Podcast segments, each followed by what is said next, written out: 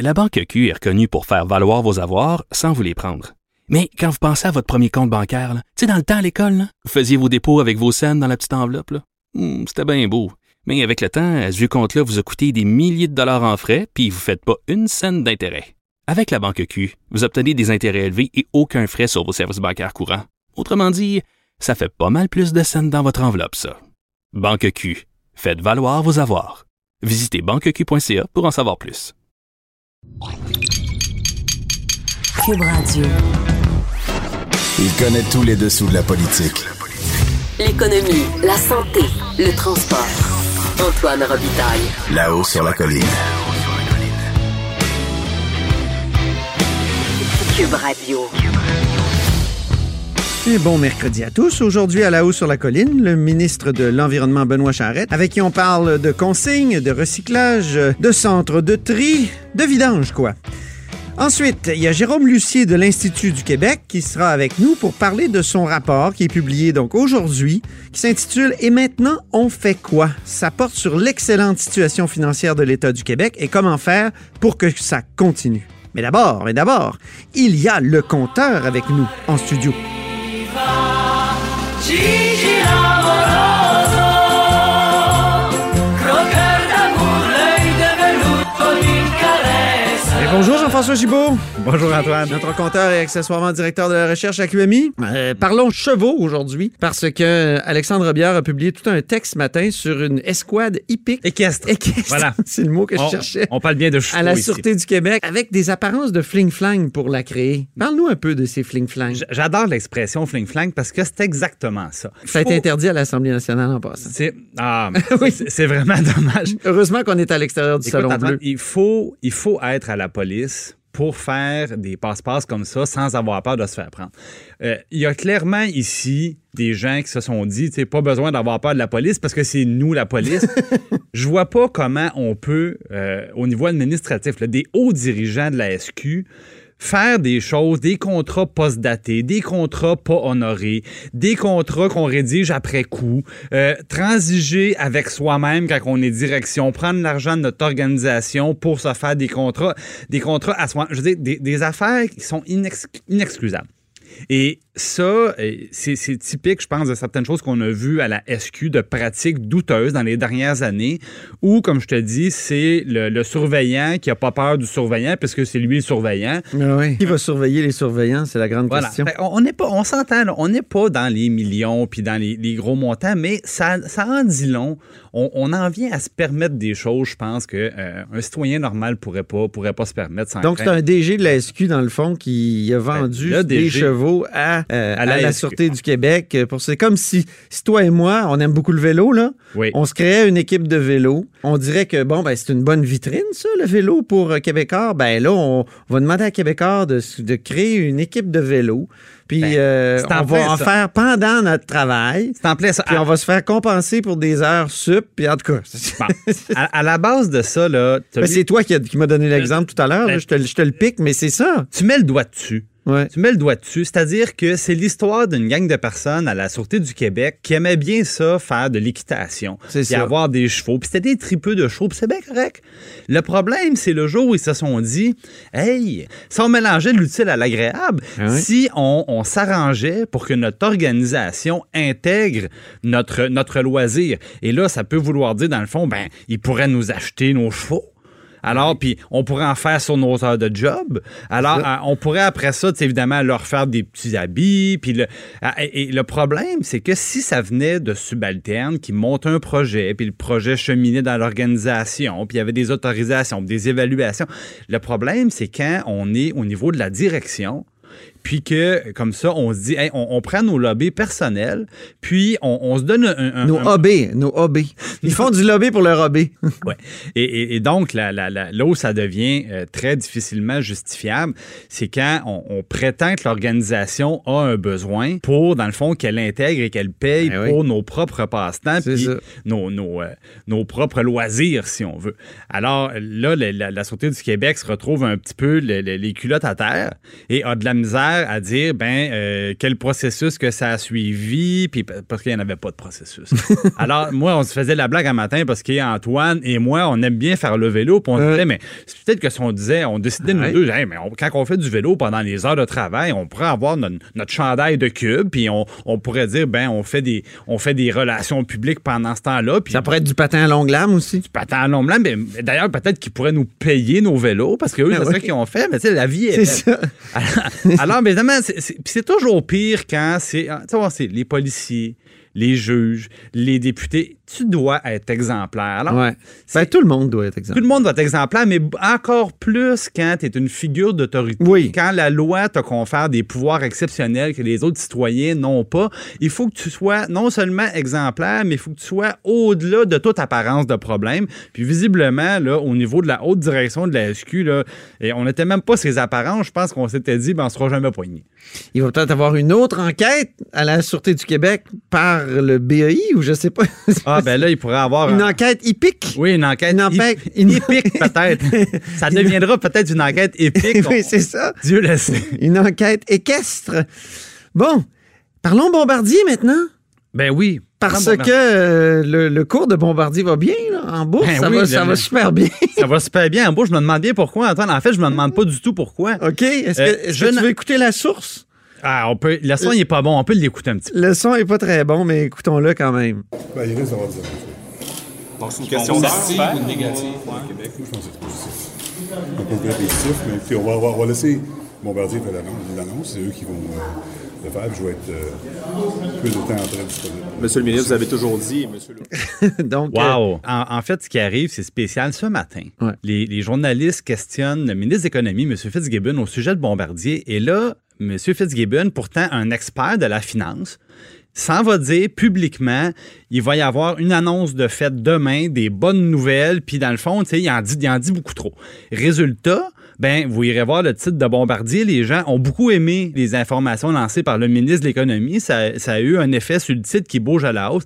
Honnêtement, je ne comprends pas comment quelqu'un comme M. Fitzgibbon peut tenir des propos comme ça, tout bonnement, de dire il y aura une annonce demain, ce sera des bonnes nouvelles. Laisse clairement sous-entendre que le gouvernement va pomper de l'argent dans, dans cette histoire-là. Il parle de la caisse de dépôt par-dessus. C'est une entreprise cotée en bourse. C'est incroyable. Habituellement, évidemment, ces choses-là, ce qu'on fait, c'est que pour faire des convocations, on attend la fermeture des marchés. Il y a même certains cas où l'OMF va geler le titre pour empêcher la spéculation. Mais là, à un moment donné, quand les informations, je dirais, privilégiées viennent du ministre de l'Économie, ben, je veux dire, je, je- je ne comprends pas. Je souvent, on dit que M. Fitzgibbon peut être un peu brouillon, peut un peu être... euh, mais, mais là, je veux dire, c'est le genre de choses, je, je peux pas comprendre. C'est peut-être une façon de vouloir aider l'action de Bombardier. ah, honnêtement, je pense pas. Je pense pas qu'il ait fait ça avec une quelconque intention, mais disons que c'est vraiment, vraiment maladroit. C'est peut-être une méconnaissance du fonctionnement des, Ah, non, des non, médias, de, de l'environnement, de l'information. Ah, peut-être. Peut-être de, de- de la, de la sphère politique, parce qu'évidemment, c'est pas nous autres qui va y apprendre que c'est une entreprise cotée en bourse. Il le sait très bien. Mm. Alors, pourquoi il s'est permis des propos comme ça un matin? euh, euh, Dieu, seul- Dieu seul C'est le pour ça qu'on est cloîtré une journée au budget, pour pas que justement que, que chaque annonce puisse euh, avoir des Ouais. effets boursiers, des Ben, effets financiers. c'est un bon parallèle parce que, par exemple, quand, quand dans le budget, il y a des modifications à, à la taxe de vente ou à des éléments de fiscalité, euh, on, on veut pas, par exemple, si on annonce une hausse de taxe sur l'alcool, qu'il y a des gens qui partent remplir leur coffre de voiture. On s'entend, là. C'est c'est la même chose, mais à une plus petite échelle. Merci beaucoup, Jean-François Jubault, notre compteur et accessoirement directeur de la recherche à QMI. À très bientôt. La Banque Q est reconnue pour faire valoir vos avoirs sans vous les prendre. Mais quand vous pensez à votre premier compte bancaire, tu sais, dans le temps à l'école, vous faisiez vos dépôts avec vos scènes dans la petite enveloppe. Hmm, C'était bien beau. Mais avec le temps, à ce compte-là vous a coûté des milliers de dollars en frais, puis vous ne faites pas une scène d'intérêt. Avec la Banque Q, vous obtenez des intérêts élevés et aucun frais sur vos services bancaires courants. Autrement dit, ça fait pas mal plus de scènes dans votre enveloppe, ça. Banque Q. Faites valoir vos avoirs. Visitez banqueq.ca pour en savoir plus. Là-haut sur la colline. Une entrée privilégiée dans le Parlement. Cube Radio. Alors, je suis dans une salle euh, au Parlement avec le ministre de l'Environnement, Benoît Charette. Bonjour. Bonjour, Monsieur Robitaille. Plusieurs annonces récemment concernant euh, la gestion des déchets. Et ça, c'est l'environnement très concret là, pour euh, le commun des mortels. Première question sur la consigne.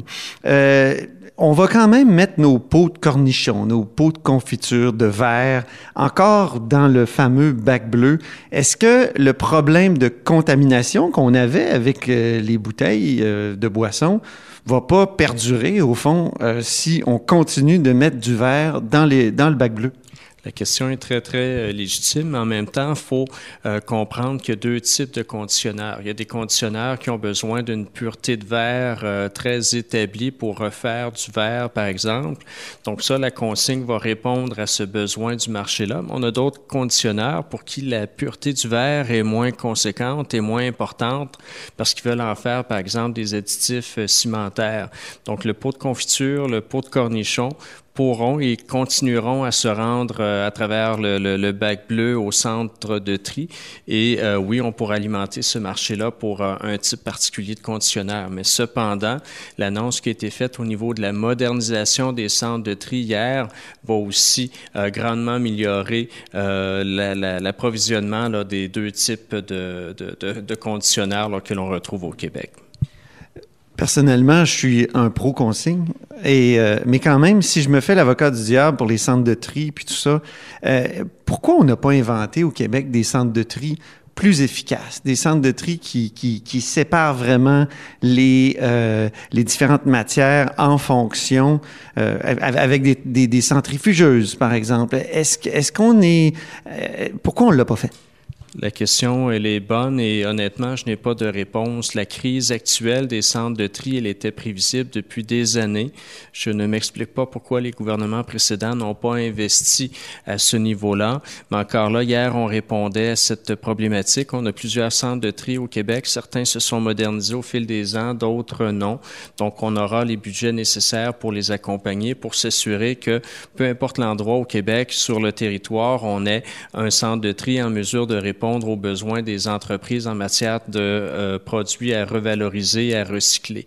Mais effectivement, la technologie, elle est disponible. On a d'ailleurs des leaders mondiaux euh, qui sont euh, détenus par des, des, entreprises québécoises dans la matière et ces gens-là exportent davantage leurs produits qu'ils ne les vendent au Québec, ce qui est un petit peu un non-sens. Mais oui, la technologie, elle est prête et oui, on a un retard qu'il faut combler à ce niveau-là. Vous avez aboli les commissions scolaires en une nuit, euh, dit Québec solidaire. Pourquoi attendre 2022 pour ajuster notre gestion des déchets? Pourquoi ça prend autant de temps? Ben, pour la consigne, on l'a mentionné, c'est 4 milliards de contenants par année qui seront consignés. Donc, ça ne se prépare pas du jour au lendemain. De surcroît, il y a des lois à modifier, il y a une réglementation à adapter, il y a une organisation, euh, une REP, une, responsabilité élargie des producteurs à mettre en place. Bref, ce sont toutes des démarches qui prennent du temps, mais c'est quand même une démarche qui est bien amorcée. Donc, il n'est pas question pour le gouvernement de reculer. Tous les signaux sont ouverts à ce niveau-là, mais il faut prendre le temps de, de bien faire ces choses-là. Pour ce qui est de la modernisation de la collecte sélective, là, ça implique l'ensemble des municipalités du Québec, ça implique l'ensemble des euh, centres de tri du Québec, ça implique l'ensemble des producteurs de, d'emballage ou de contenants du Québec. Donc, il faut aussi se donner le temps d'adapter nos lois, d'adapter notre réglementation en conséquence. Donc, oui, deux ans, ça peut sembler long avant la mise en place de ces réformes-là, mais il y a beaucoup de travail qui se fera en, avant, en amont et beaucoup de travail est déjà amorcé à ce niveau-là. Est-ce qu'on va faire des économies sur le plan de, de l'enfouissement ou en matière d'incinération avec ce que vous annoncez là? Est-ce que c'est chiffrable? En fait, ce, n'est pas une perspective d'économie, c'est une perspective d'éviter de se rendre au site d'enfouissement ou à l'incinération. C'est passé un petit peu plus inaperçu, mais dans les annonces des derniers jours, on a aussi confirmé une augmentation euh, sensible des redevances à l'enfouissement, notamment pour le verre, pour pas que ça devienne un réflexe facile de dire c'est pas cher, euh, c'est simple, plutôt que de, mettre les efforts pour recycler, on va tout simplement l'enfouir, ce qui était le cas d'une très grande proportion du verre commercialisé au Québec. Donc, euh, concrètement, là, on rend ça plus cher, ça coûtera plus cher d'enfouir le verre à partir de quand? Euh, en fait, c'est déjà confirmé. C'est 10 dollars euh, la, la, la, la, tonne. Ça peut sembler peu, mais lorsqu'on parle de centaines et de centaines de, de, de, tonnes, voire des milliers de tonnes au fil des ans, c'est une somme euh, qui est colossale pour décourager le réflexe qui était rendu trop facile. Donc, au niveau des centres d'enfouissement, au niveau de l'incinération, on veut juste on veut pas économiser, on veut juste éviter de, se, de devoir se rendre à ces, à ces étapes-là qui mettent un frein là, ou qui stoppent toute possibilité là, de revalorisation. Plusieurs se disent eh, que là, vous avez confié à Recyc Québec de, de, surveiller tout ça.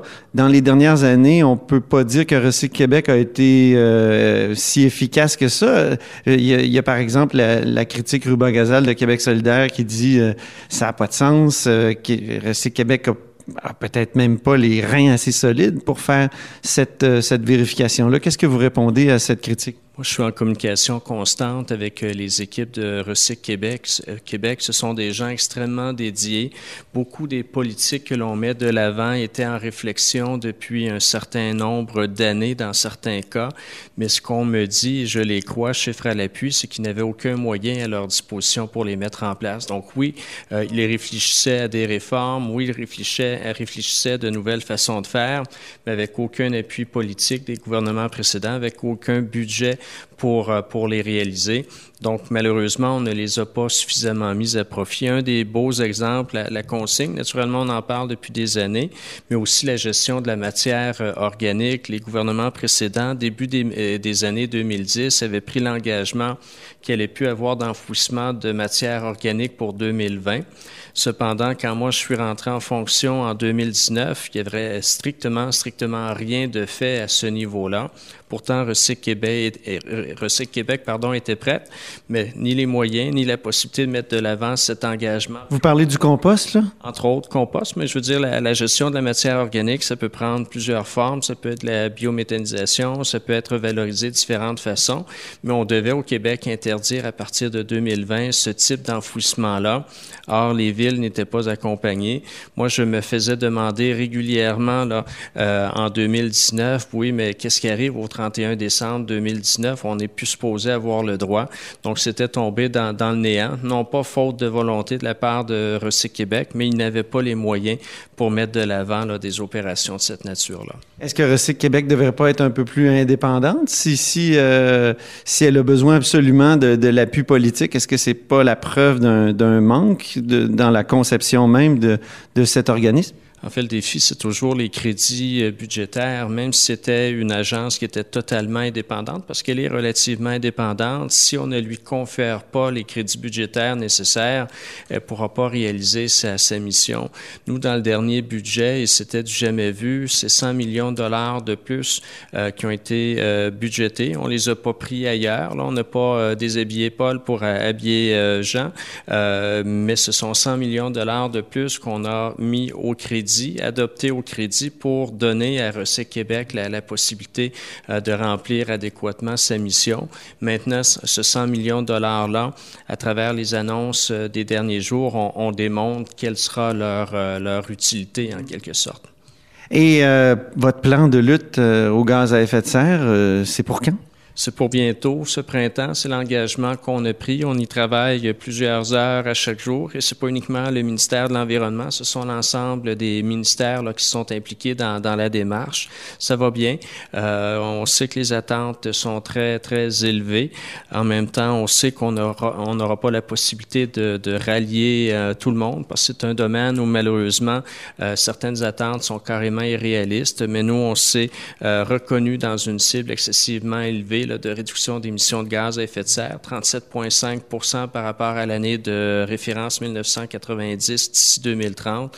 Certains groupes, euh, notamment les oppositions, nous demandent de maintenant de considérer 45, 65 Une nouvelle coalition a vu le jour la semaine dernière qui demande 100 de carboneutralité pour 2030 c'est beau lancer des chiffres, mais il faut constater aussi là où on est présentement, on est à moins 9% uniquement.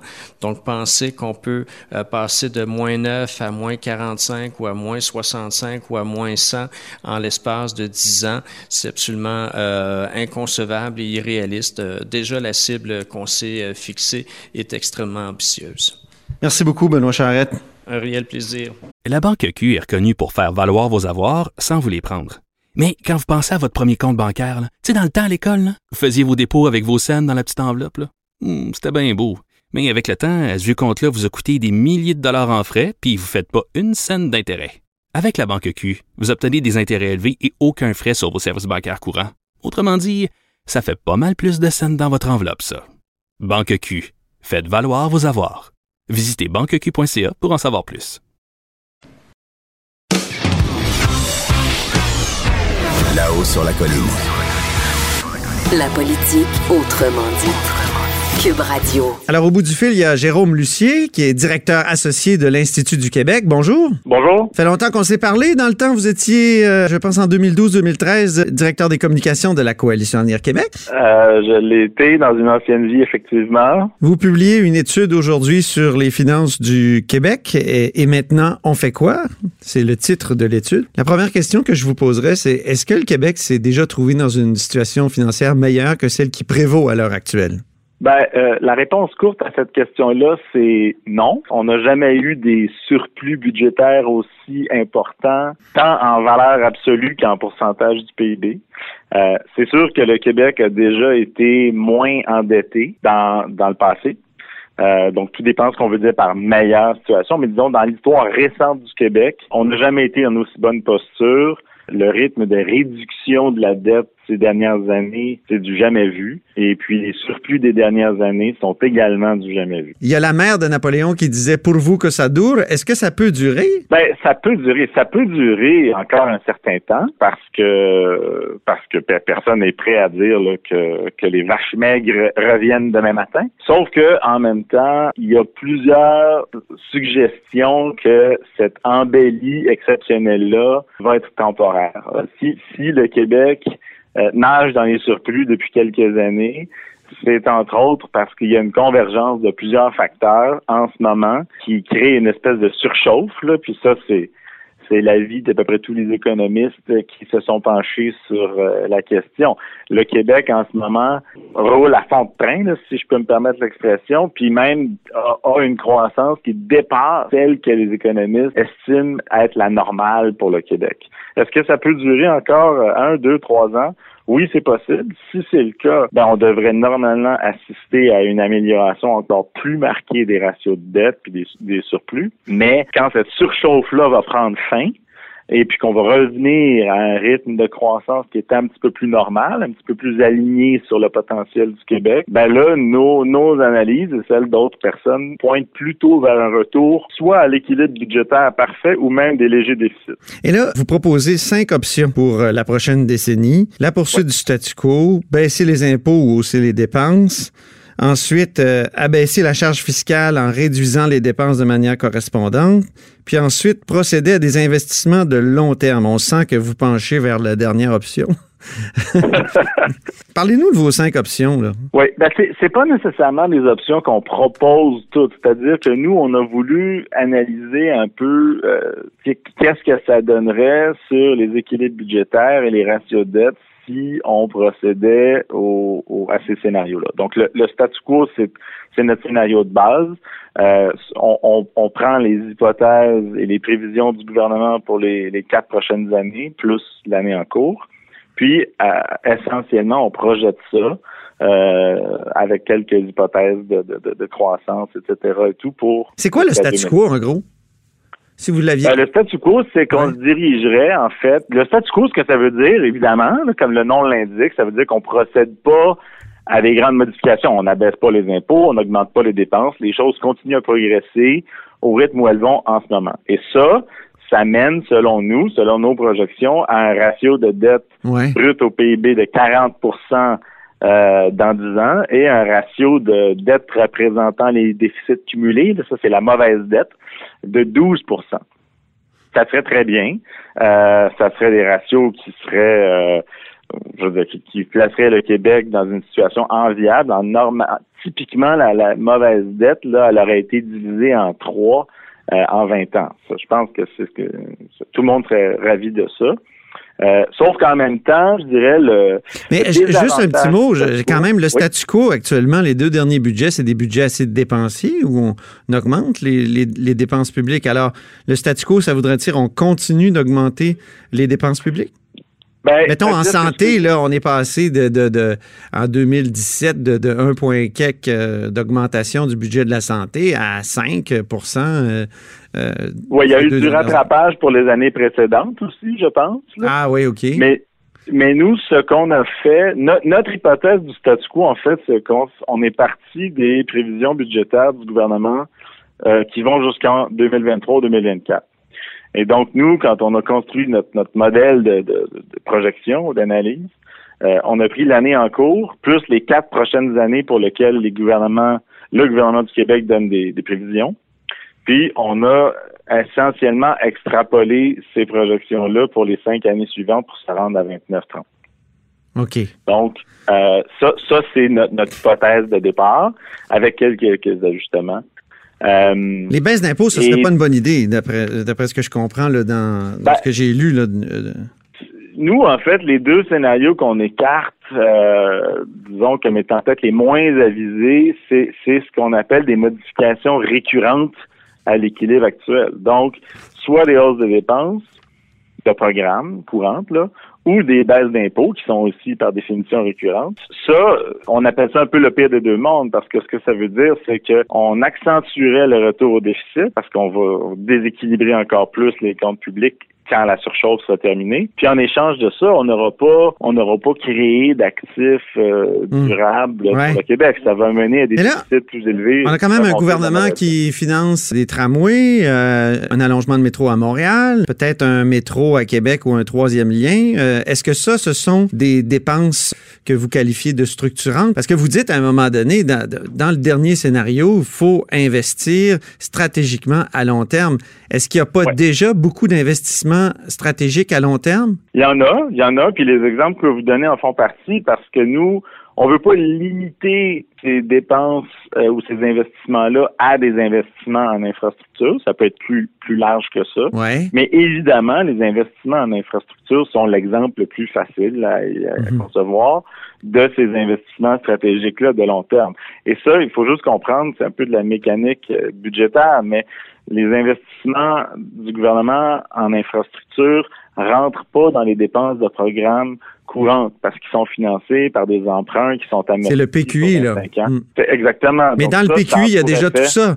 Vous, vous dites, il faudrait euh, emprunter jusqu'à 50 milliards supplémentaires au cours de la prochaine décennie. Ben, on Euh, dit pas qu'il faudrait. On dirait que ce qu'on dit, en fait, on a procédé différemment. Ce qu'on s'est dit, c'est le ratio de euh, service de la dette, donc les, les intérêts que le gouvernement du Québec paie annuellement sur sa dette, sont en, sont en chute marquée depuis plusieurs années. Puis là, on est rendu que c'est moins que 8 ou 9 du, des revenus autonomes du Québec qui sont en service de la dette. C'est une bonne nouvelle, évidemment. mhm. Et là, on a rejoint le, le gouvernement fédéral, l'Ontario, la Colombie-Britannique. On est dans la moyenne des provinces. Ce qu'on se dit, c'est est-ce que, par contre, sachant ça, on pourrait fixer comme limite, disons, 10% des revenus autonomes en service de la dette, ne pas excéder cette limite-là. Qu'est-ce que ça donnerait à l'horizon 29-30 si on décidait de remonter un petit peu ce ratio-là pour se rendre à 10? Et c'est, en faisant ce calcul-là qu'on arrive à la conclusion que il y aurait jusqu'à 50 milliards que le Québec pourrait emprunter